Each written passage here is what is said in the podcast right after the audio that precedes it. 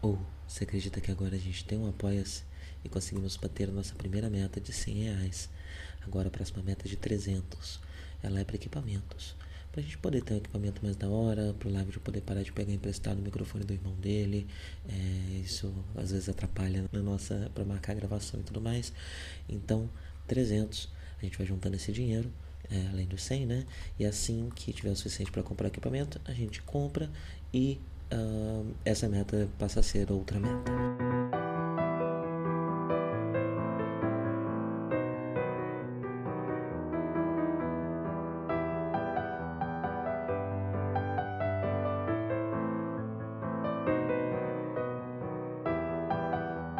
Bom dia a todos, sejam bem-vindos a mais um Café com Ganda. Tomando um chazinho meio improvisado de maçã, sem açúcar, obviamente, enquanto comentamos o 15 episódio de Zetaganda. E como tem acontecido uh, o Zetaganda toda semana, eu não vou ficar muito de conversinha não, porque tenho páginas e páginas de anotação para comentar, né? Essa série tem muito detalhe, muita pequena coisa, é, então não, não, não, vamos perder tempo com conversinha não. Tá tudo bem por aqui, teve uma tempestade agora há pouco, eu ainda estou gravando em horários que não são exatamente amanhã, é, então se eu tiver um pouco mais elétrico do que o normal, peço perdão, mas tentarei manter a suavidade necessária para o café com Gundam, se possível. Se não for possível, eu chego mais perto que der. Bem, o episódio já abre com a gente vendo a Rosamia numa situação que a gente não tinha visto até agora, né? Ela parece estar um pouco abalada, é, tenta falar com o Buran e tal, e ela fica falando da Elg que vai derrubar uma é, colônia na Terra, né? Como o Zeon fez uh, na guerra de um ano antes do começo da série de 79. É, ela acredita que é, a Elg vai fazer a mesma coisa e ela parece ter pesadelos recorrentes com o assunto, né? Uh, até agora a gente já tinha ouvido falar dessa, dessa demonização da Elg por parte dos Titãs, uh, já viu o Jared falar uma coisa ou outra e tudo mais, uh, mas o caso da Rosamia parece um pouco mais grave, né? Ela parece ter passado mesmo por uma espécie de lavagem cerebral, coisa do tipo, porque ela está realmente desesperada e realmente crente que, é, bem, uma ação precisa ser tomada imediatamente contra a Elmi, né? Então ela realmente sair e derrubar aquela navezinha da Caraba e aqueles líderes da Elg talvez já pare isso, né?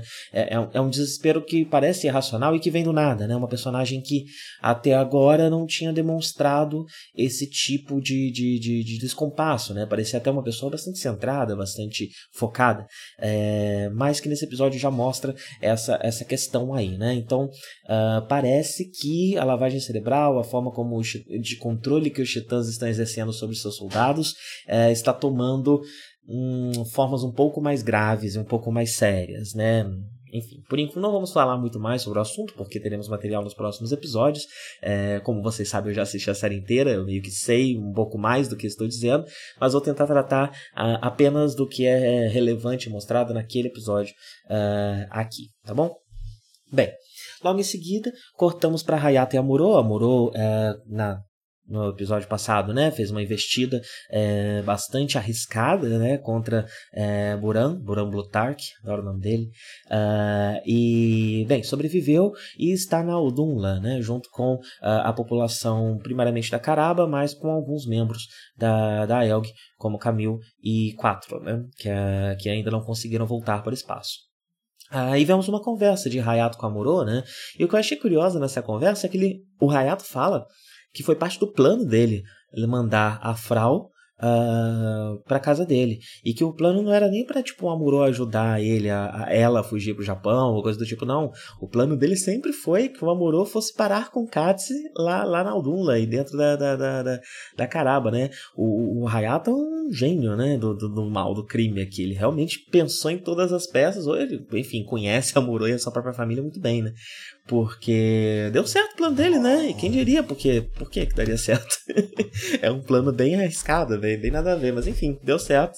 É, tá lá o Katz, foi com, junto com o Amuro é, pra Undula. A Frau era contra, né? E é essa a questão. O plano era que, uh, bem, o Hayato fala que não dá para você controlar as crianças, né? As crianças vão fazer, quando chegam a uma certa idade, elas vão fazer o que elas querem fazer. É, e, e, bem, a Frau era contra deixar ele entrar pra Caraba. Uh, e o Hayato Hayato, pelo menos diz, que armou todo esse plano pro Katz acabar é, dentro da, da caraba mesmo, né? E também na conversa, outra coisa que dá para perceber é que o Amorô já percebeu nas coisas que o Hayato fala uma certa ansiedade uh, do Hayato em ver o Amorô de volta ativa como piloto, né? Uh, com o Katz, ele, o Amorô é até bastante direto sobre o assunto, né? E ele até não, não pensa que tem muita coisa por trás, porque realmente, né? É um menino com seu herói querendo que seu herói lute, né? Uh, mas no caso do Hayato, já lidando com o adulto, o Amorô já pensa nessa, nesse desejo nessa loucura de botar ele dentro do robô, uh, já pensa nisso com um pouco mais de, de malícia, né? Uh, então ele parece um pouco, um pouco chateado, né? Com ele estar tá sendo instrumentalizado desse jeito, como ele já ficava na série clássica, né? Em 79. Eu diria que nesses anos Amorô apenas é, refinou um pouco as suas imaturidades, né? A gente vai ver bem mais disso ao longo desse episódio, inclusive. É, mas ao mesmo tempo eu também não tiro tanta razão dele, né? Tanto que a gente viu algo parecido acontecer com o Camille, é um pouco de um espelho do que aconteceu com o Camille e com como o Camille foi empurrado para essa posição de piloto, né? E como New Types acabam sendo empurrados para essa posição de piloto mesmo contra sua vontade. É... Então também tem esse outro lado, não tiro toda a razão do Amuro nesse quesito não. Um, ao mesmo tempo, a gente vê um pouco da relação Camille e Katz. É muito interessante essa relação, porque pela primeira vez a gente vê o Camille agindo não como novato da nave, mas como senpai, né? É, então ele mostra diversas coisas pro Katz, dá pra ver que ele tem uma certa autoridade sobre o Katz, o Patro até pede para que o Camille fique cuidando do Katz, né? É, e aí eu fui pesquisar algumas idades, até porque o Camille, o Camille comenta, né, que o, o, o Hayato é jovem demais para ter um filho daquele tamanho, é, e eu fui ver mais ou menos que idade idade cada personagem tá tendo agora, né? E o Hayato tá com 25 anos, é, o Amuro, se não me engano, tá com 24, talvez 23. Eles tinham mais ou menos a mesma idade ali na época da, da, da base branca, né? Com o Hayato um pouco mais velho. Uh, o Katz está com 15 anos, que é a idade que o Amuro tinha no Gana de 79. E o Camille, ele é mais velho, o Camille tem 17 anos. O Camille é mais velho do que o Amuro uh, do Gana de 79 era, né? E essa é uma coisa que não tinha me ocorrido até agora, né? Que o Camille já tem 17 anos, ele já não é tão jovem assim uh, como, o Amuro era, né? Então, né, dentro da, desse contexto que a gente está agora, o Katz se parece mais com o Amuro da série 79 na questão de idade, de, de, de maturidade, né? Do que o Camille. O Camille, ele tem questões é, enfim, né? O, o, e aí eu sempre falo, né, do Camilo deixando de ser criança e se tornando é, um adulto e tudo mais. É, e ele parece estar tá enfrentando esse tipo de questão um pouco tardiamente, né? Se você é, parar para ver que ele está com 17 anos, é, não sei, não sei. É, eram, eram épocas de paz, né? Em épocas de paz isso sempre é um pouco diferente, né? É... Mas fico pensando se, o, se isso também já não é também um reflexo uh, de possíveis neurodivergências do Camilo e também dos traumas dele, né? Se ele uh, não teve uma vida um pouco reclusa, um pouco isolada é... por conta desses elementos. É, só um, um, um um salto, né? Que eu estou dando um salto lógico aqui. Realmente não dá para inferir nada disso. É, mas enfim. E o Camil, ainda para mostrar que tá chateado com a perda dos seus pais, né? Já solta pro, pro, pro Kat, só pelo menos você tem pai, seu, seu pai é adotivo, mas pelo menos você tem pai. Muito, muito é, tranquilo, menino, né? Muito fácil de lidar. É, e aí eu acho interessante que logo depois que ele fala isso, ele pergunta pro Katz o que, que ele sabe sobre Amuro. É, já mostrando que né, a gente viu o, o, o Camil buscando diversas figuras maternas e paternas até agora ao longo da série e já mostrou já qual é a próxima figura paterna, paterna de escolha dele, o Amorô. Um, a gente vai ver um pouco mais disso ainda nesse episódio. Um pouco mais à frente, a relação Camil-Amorô. Uh, que é bastante inesperada, é bastante, isso me, me achei bastante surpreendente. É, mas por enquanto vamos falar do outro reencontro, né? Char e Amuro. É, bem, é, sabemos que, que, que Shari e Hayato têm esperanças de que o Kai é, vai trazer informações novas dessa base, que eu esqueci o nome agora. É, e, e, eles estão conversando sobre isso, né? Enquanto o Amuro está ali observando, quando a conversa acaba, o Char vai puxar assunto com o Amuro. E é muito interessante que o Char chega é, com uma postura muito sólida, né? Meio que fazendo um small talk da batalha. Nossa, né? Incrível, estou surpreso com o que você fez. E o Amuro já mete uma direta, né? Por que, que você voltou para a Terra? É, e aí você percebe o, o, o Char começa a usar uma série de artimanhas para fugir desse assunto. O Char não quer falar sobre por que, ele voltou para a Terra, né? É, e aí ele solta a cara, a, a, a frase clássica, né? Usada extensamente em memes por aí, que é eu vim rir da sua cara. é, é ótima essa frase, ela, ela, ela é muito, fala muito sobre o Char, né? É, é muito interessante como ele fala algo que vai irritar o Amuro de propósito para fugir dos assuntos que ele não quer tratar. Dá para ver que ele, o Amuro está constantemente tentando puxar o Char para uma conversa mais pessoal, mais íntima, né?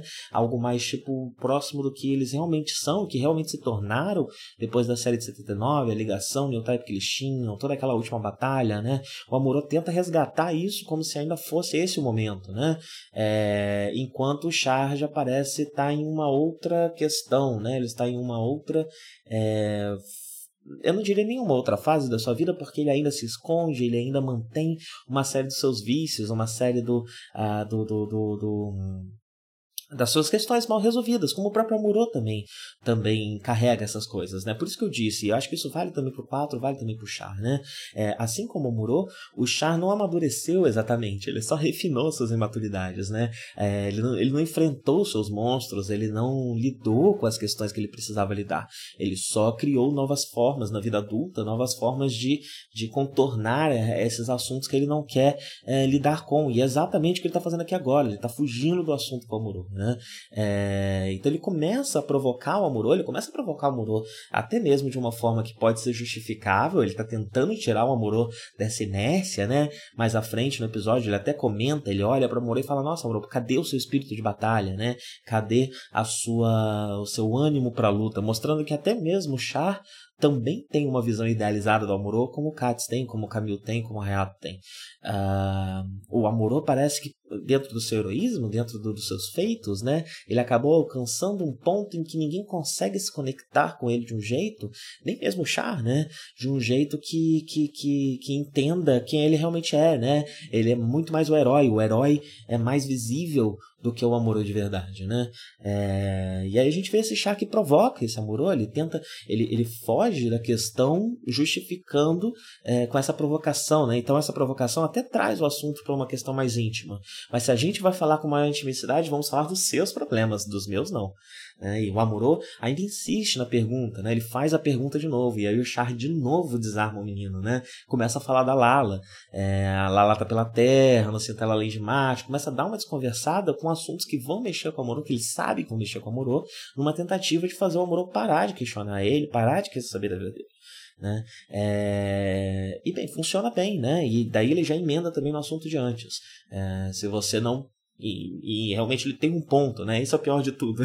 ele está usando é, argumentos do, racionais, argumentos do qual ele tem razão sobre assuntos que não estão sendo tratados para fugir do assunto que ele não quer tratar, né? Porque ele realmente tem um ponto, né? O Amoro não agir, ele está colaborando com os titãs, né? É uma situação de guerra, uma guerra civil uh, complicada, né? E não dá para ficar em cima do muro. Ou se você não está colaborando com um lado, você está consequentemente colaborando com o outro, né?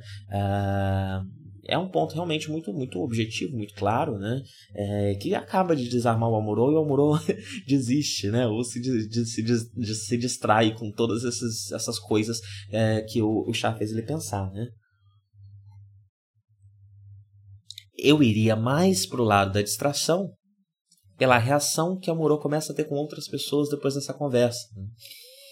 Porque logo em seguida Camille escolhe o pior momento possível para procurar o Amuro e trocar uma ideia com ele como um mentor, né? Então ele chega pedindo dicas, né? Pedindo o que, que você fez, sem revelar exatamente a, a questão do new type, né? E tudo mais, mas sabendo que o Amorô é, é um precursor né, dele, né? E eles realmente trilham caminhos parecidos, né? É, e foi um péssimo momento porque o, o Amorô estava abaladíssimo, né? O, uh, o ego dele abaladíssimo, né? Uma das coisas que o Char falou é que o Amorô devia ser como o Katz vê ele, né? Então o Char tá cobrando que o Amorô seja o herói. O herói que, que, que, salta aos olhos de todos e não o verdadeiro Amorô que sei lá, a Frau conhece bem, né? É, não sei se mais alguém conhece bem.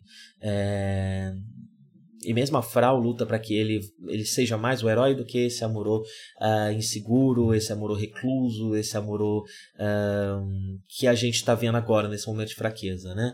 Uh, e o próprio Camil percebe isso. O Camil foi falar com o Amorô esperando um herói e encontrou uma, uma criança insegura. Encontrou alguém que fala, olha, quando eu tinha sua idade, eu tava na nave que nem você. E eu sei lá o que eu tava fazendo. Eu tava fazendo. Eu tava desesperado, eu tava fazendo o possível. Não tenho dica para te dar. Porque na situação que você se encontra, mesmo que eu estive, não tem outra coisa que dê para fazer do que seguir em frente, né? Fazer o que tem que ser feito e, sei lá, se virar.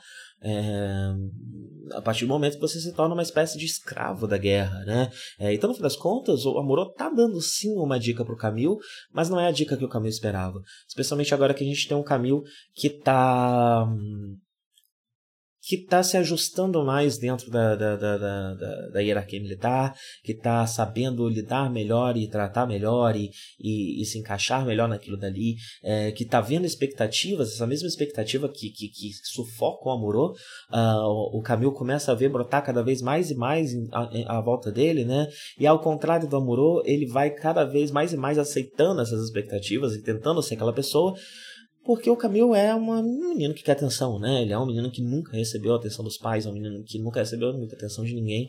É, e além de tudo, agora tá órfão, né? Ele, ele realmente está carente, né? Ele está necessitado dessa atenção positiva, né? É, então talvez por isso ele esteja se encaixando mais. Então ele não esperava que a dica fosse algo que se ligasse com os miúdos profundos dele e não com essa figura heróica que ele está querendo construir e querendo é, ser enxergado como, né? É, foi muito como eu li essa, essa cena toda, né? E. E bem, o, o, o, o, o Amorô ele tá. Ele, ele tá abalado né, com toda a situação. É interessante, é, essa cena ela termina com o, o Amorô deitado no quarto dele, escuro, que é uma cena muito nostálgica, muito parecida com os momentos de maior tristeza do Amorô na, na, na série de 79. E acho que é uma evocação proposital que a série faz, porque às vezes quando a gente volta para lugares que a gente viveu por muito tempo, que a gente passou por coisas muito difíceis, a nossa cabeça acaba voltando para padrões, né, para antigas formas é, de viver que a gente já superou, que a gente já conseguiu passar por cima, né? Não, não dizendo que o amor tenha conseguido passar completamente por cima disso, né? É, talvez inclusive só se volte quando não se passa por cima por completo, né? Mas às vezes estar fisicamente nesse lugar faz você voltar algumas manias, algumas, algumas formas de chegar a sentir alguns sentimentos é, que, que estão ligados àquele lugar, né? É, então estar ali também é algo que está abalando o amor. É, e a série parece estar tá tentando evocar isso, esse espaço mental, né? esse espaço físico que reflete um espaço mental e que traz de volta o espaço mental. É, bem, temos mais um pequeno corte logo em seguida para as forças dos titãs, né, para os inimigos. A gente descobre que existe essa nova base dos titãs em, em Nova Guiné. É, e aparentemente isso é um segredo, porque o Buran fala da base de Nova Guiné para Orosamia, talvez até achando que ela uh, poderia já saber disso, né? Ter patente o suficiente para saber disso. Ela não sabe, pergunta pro Buran e o Buran já desconversa contra gosto, fala, ah, é, tem essa base nova aí, sei lá, e deixa para lá, né? Parece ser algo é, confidencial, uh, que não é todo soldado da, dos titãs que estão sabendo sobre essa base, né? E o que exatamente é essa base. Uh, vamos deixar para falar um pouco mais disso nos próximos episódios. Uh, e temos a introdução de uma nova personagem do lado da Caraba, do lado da Elg, na Aldunla, que é Beltortica Irma. Toma cuidado para não chamar de Bertoltica, eu tenho essa mania, mas é Beltortica. Uh, ela chega num avião classudíssimo, né? Uma relíquia. Uh, é um, eu acho que é um bimotor que se chama esse tipo de avião. É, e, bem, é algo usado no começo do século XX, não sei da tarde direito, né? Eu acho que foram eles que, que, que viraram a, ao final da Primeira Guerra Mundial. Eu não sei muito bem, mas é um avião velho. é... O, o Camil faz questão, né? É interessante que o Katz fica muito abalado com a beleza da Beltótica, né? E tudo mais, enquanto o Camil tá de olho só no avião. É... O Camil não parece enxergar é, eu achei isso interessante, né? Porque até agora o Camil já, já, já teve um, uma aproximação de mulheres, de outras mulheres, de mulheres mais velhas, né? É, mas a Beltórtica não parece ter mexido com ele mesmo, né? Não parece ter sido alguém que, que, que despertou nele a mesma coisa uh, que uma Emma despertou, que uma Arecoa despertou, né? É, ele tá mesmo pensando no avião, né? É, e ele comenta, né, que é um avião clássico e tudo mais, uh, enquanto o Kat se abala mais com a beleza dela de um jeito mais parecido com a forma como o Amuro lidava com mulheres mais velhas na série de 79, talvez a série tentando reforçar um pouco mais desse paralelo entre o Katz e o Amuro agora, né, é, e não só entre o Camille e o Amuro. É, e é interessante como o Kat se sente próximo do Camille, né? É, é, é, legal a série trazer isso, que ele tinha 8 anos, o Camille tinha 15 anos, então o Camille é uma espécie de irmão mais velho pro Kat, né? É, então ele se sente muito próximo e fica lá falando, chegou essa menina, Beltótica, papapá. É, e ao mesmo tempo que ele se sente muito próximo do, do, do, do Amorô, acho que eu tava chamando ele de Camille até agora, tô falando do Amorô, na verdade, é, o Amorô também olha pro Katz como esse irmão mais novo, né? E, e, e expulsa ele de um jeito que se faz muito uma criança. Talvez não se faça mais com um menino de 15 anos, né? Com um menino que já tem uma certa idade, não é mais um neném, né? É, mas ele despacha o menino, né? Toca ele como se faz com uma criança nova, né? Com, com, com alguém mesmo que tinha a idade é, do, do, do Katz na época que ele conviveu mais com a Muru, né? É, então é interessante ver essa relação próxima e familiar dos dois, né? E aí no banho a gente descobre que o Amuro realmente se abalou bastante com o que o chá é, aconteceu e que o que ele tirou de todas essas, essas novas relações, todas essas novas coisas que estão acontecendo, que basicamente ele tá com ciúminho do Camil. Porque que o Camil tá pilotando o Gundam e eu não, né? Ao mesmo tempo que ele tem esse pavor da guerra, né? E ele mesmo não tá, então enfim. Parece que o Char conseguiu mexer numa ferida aí, né? No, no, no, no, Amorô.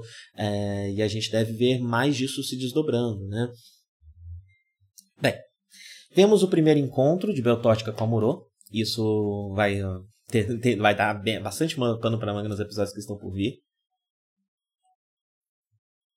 A gente não sabe muito sobre a Veltótica, e pelo que eu me lembro, a gente vai continuar sem saber, a série não vai dar tanta, tantos detalhes sobre ela, né? A gente sabe que ela é da Caraba. A gente não sabe muito bem qual é o posto dela, porque a gente não sabe, inclusive, eu diria que a gente não sabe muito bem nem se a Caraba é tão hierárquica assim, né? Ela é tão militar uh, como a Elg é. é. Talvez ela seja um pouco mais horizontal, Uh, eu não sei, eu não, eu não paro para prestar muita atenção em impostos e coisas do tipo, né? Então eu não reparei se uh, o, o Hayato está sendo chamado por algum, algum posto, alguma patente, ao mesmo tempo que isso também não necessariamente significa alguma coisa, porque ele ainda é um soldado é, da federação, né? Enquanto a Beltótica não parece ser, eu não sei. É, mas o Hayato ainda é, então talvez ele ainda seja chamado pela patente dele da, dentro da federação, né? É, mas enfim, não sabemos muito sobre ela, também não sabemos muito sobre a Caraba, e, enfim, parece que não, não, não, vai ser, não vai ser nos dado muita informação também, pelo que eu me lembro. Uh, mas a, a Beltótica ela é apresentada, ela é uma personagem um pouco difícil.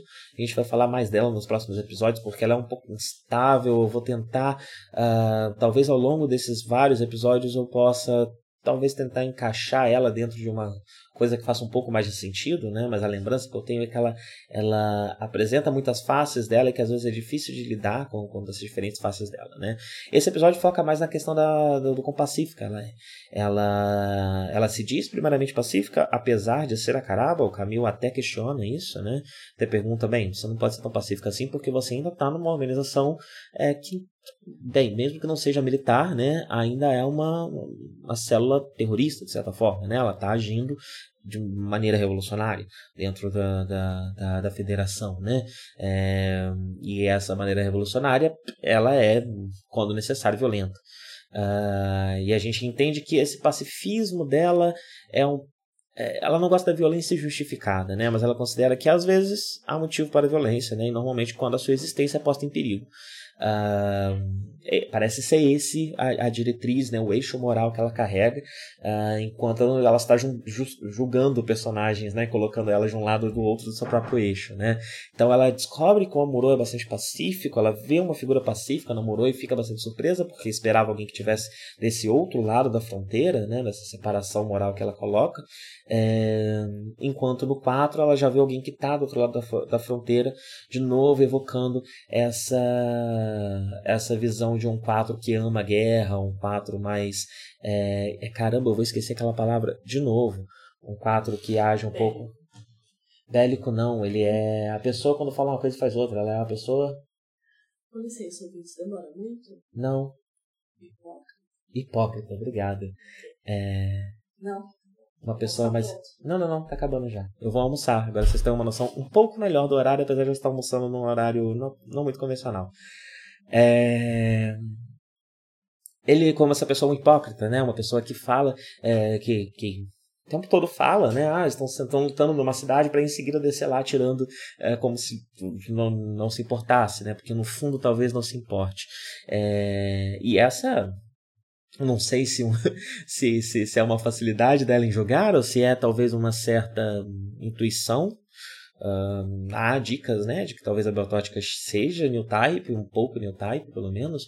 Hum, não sei, vamos, vamos ver se os próximos episódios nos mostram um pouco mais sobre o assunto, né. É, apesar de eu ter assistido algumas coisas, eu vou descobrir meio que agora, porque é muita informação, né. E, enfim, aí a, a cabeça é diferente. Quando eu assisto para gravar, eu peço um pouco mais de atenção, né. É, mas bem, uh, e ela coloca eles facilmente cada um de um lado, né? O Amorô como alguém mais pacífico, o Quatro como alguém mais uh, bélico, e a conversa entre esses dois assuntos e também o, o, o, o conflito interno entre o pacífico, a versão pacífica e bélica de cada um deles, né? É, deu um soco na mesa, peço perdão, gente. Uh, então eu diria que é isso, né? É esse o eixo moral que ela usa. É, e quando a, a, a Bertótica começa a falar mal do, do 4, a Moro fica possesso, levanta da mesa dando chilique e vai embora, defende, fala que no fundo ele é um, uma ótima pessoa, ele é muito gentil, lindo, maravilhoso, gostoso, por favor, a gente precisa se resolver logo e casar o quanto antes.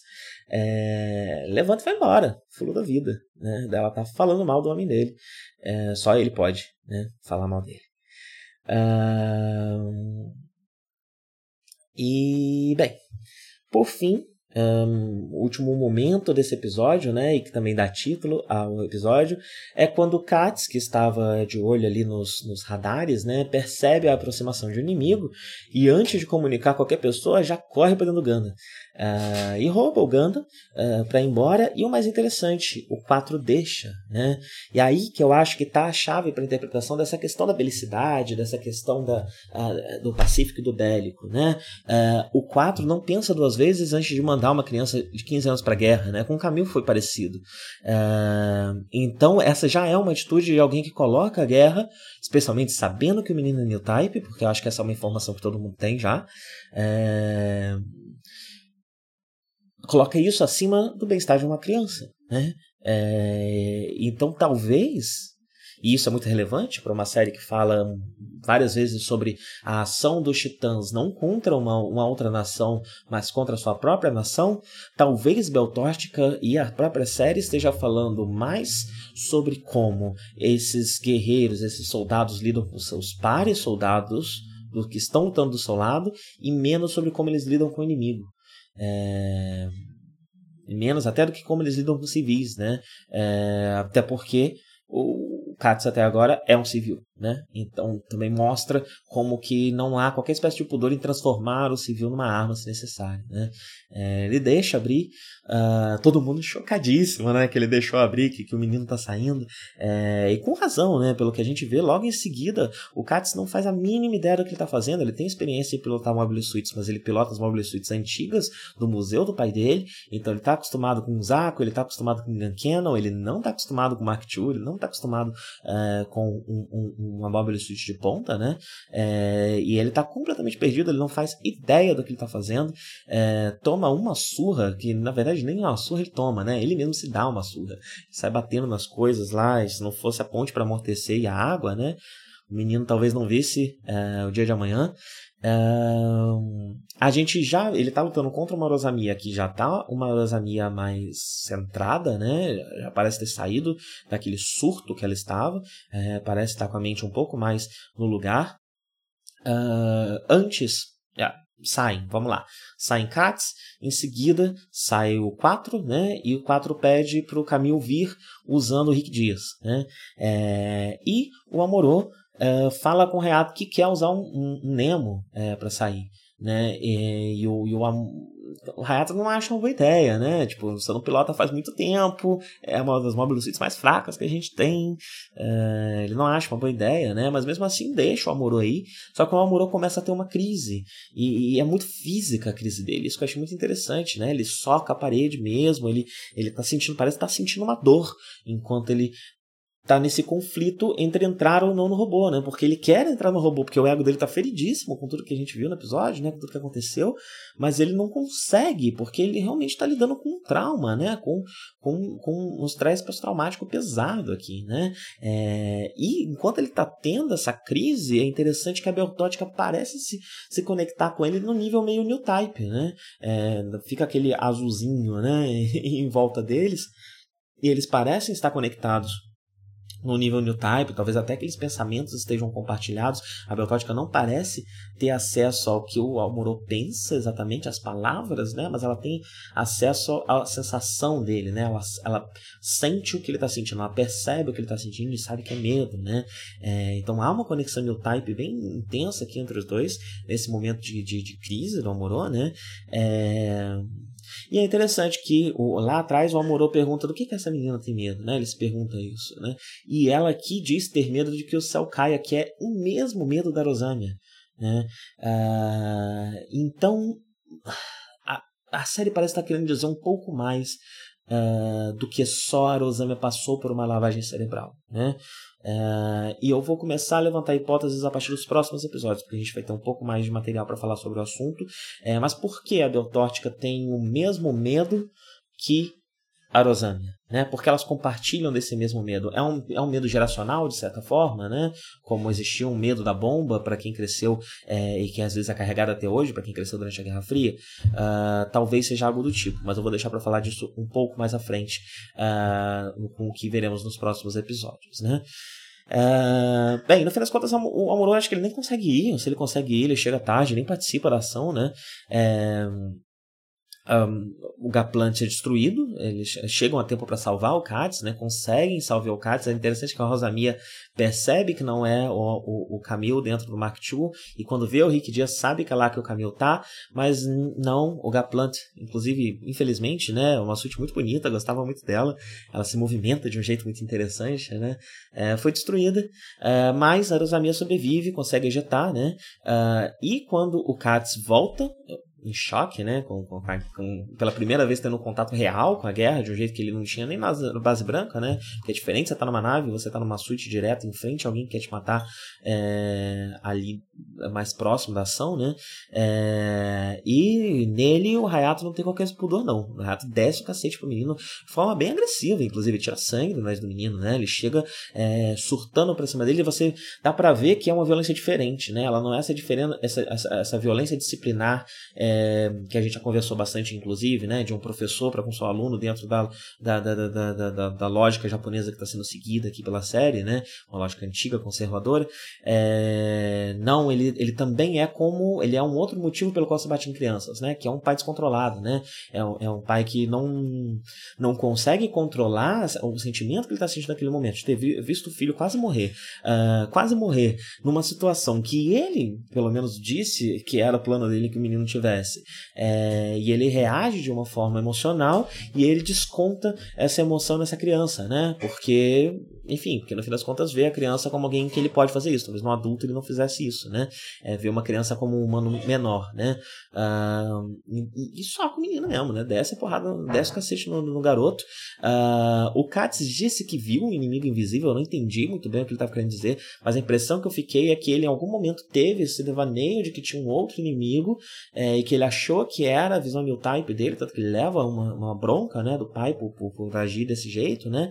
E o Camil tenta proteger o Katz, ele chega junto, né? Ele vê o menino naquela situação que ele mesmo teve ter recentemente, não soube lidar, agora numa posição de alguém que teoricamente aprendeu um pouco mais a lidar com isso, né?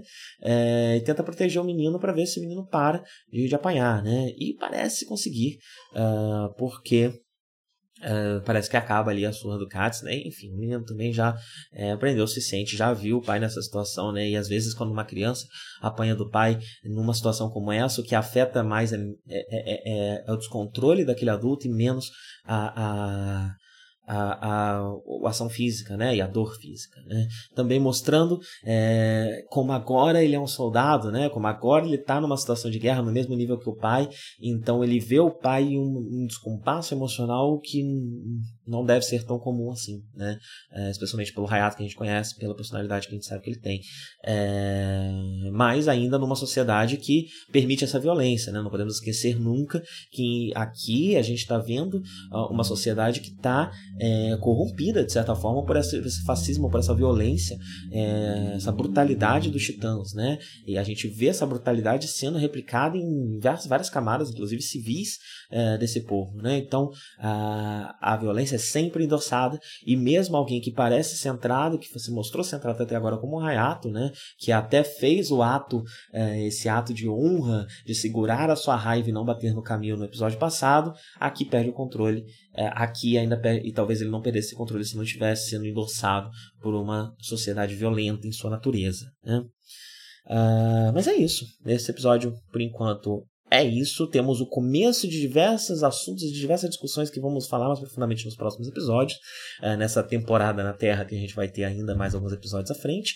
É, e eu vou deixar essas ideias no ar para que a gente reflita e para que a gente possa falar delas em mais detalhes num futuro próximo. Deixa eu terminar meu chá.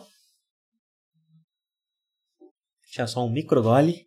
Tenham todos um bom dia e até a próxima.